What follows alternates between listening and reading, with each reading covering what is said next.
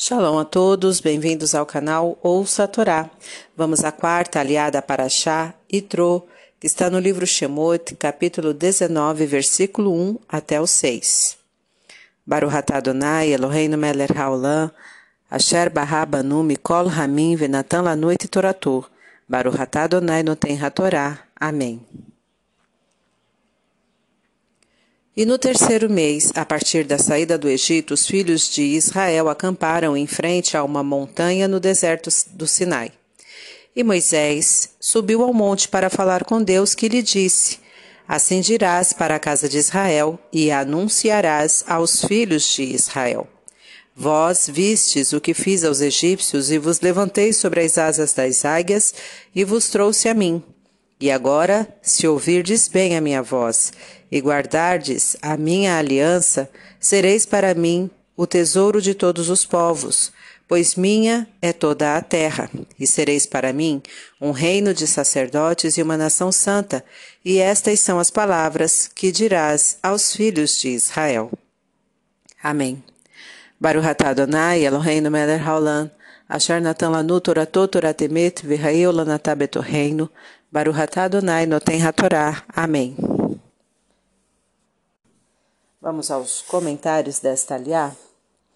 A casa de Israel representa as mulheres, pois elas cuidam das casas. Os filhos de Israel são os homens. As palavras divinas são assimiladas diferentemente por cada sexo. As mulheres entendem os detalhes, dizeres, e os homens o global, anúncios. As mulheres, via de regra, se detêm mais nos detalhes dos acontecimentos do que os homens.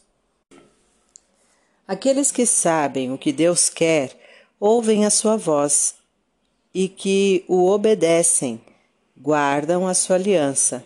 São tão caros para Deus como o é um tesouro para os homens, e como tal, ele os ama e os protege.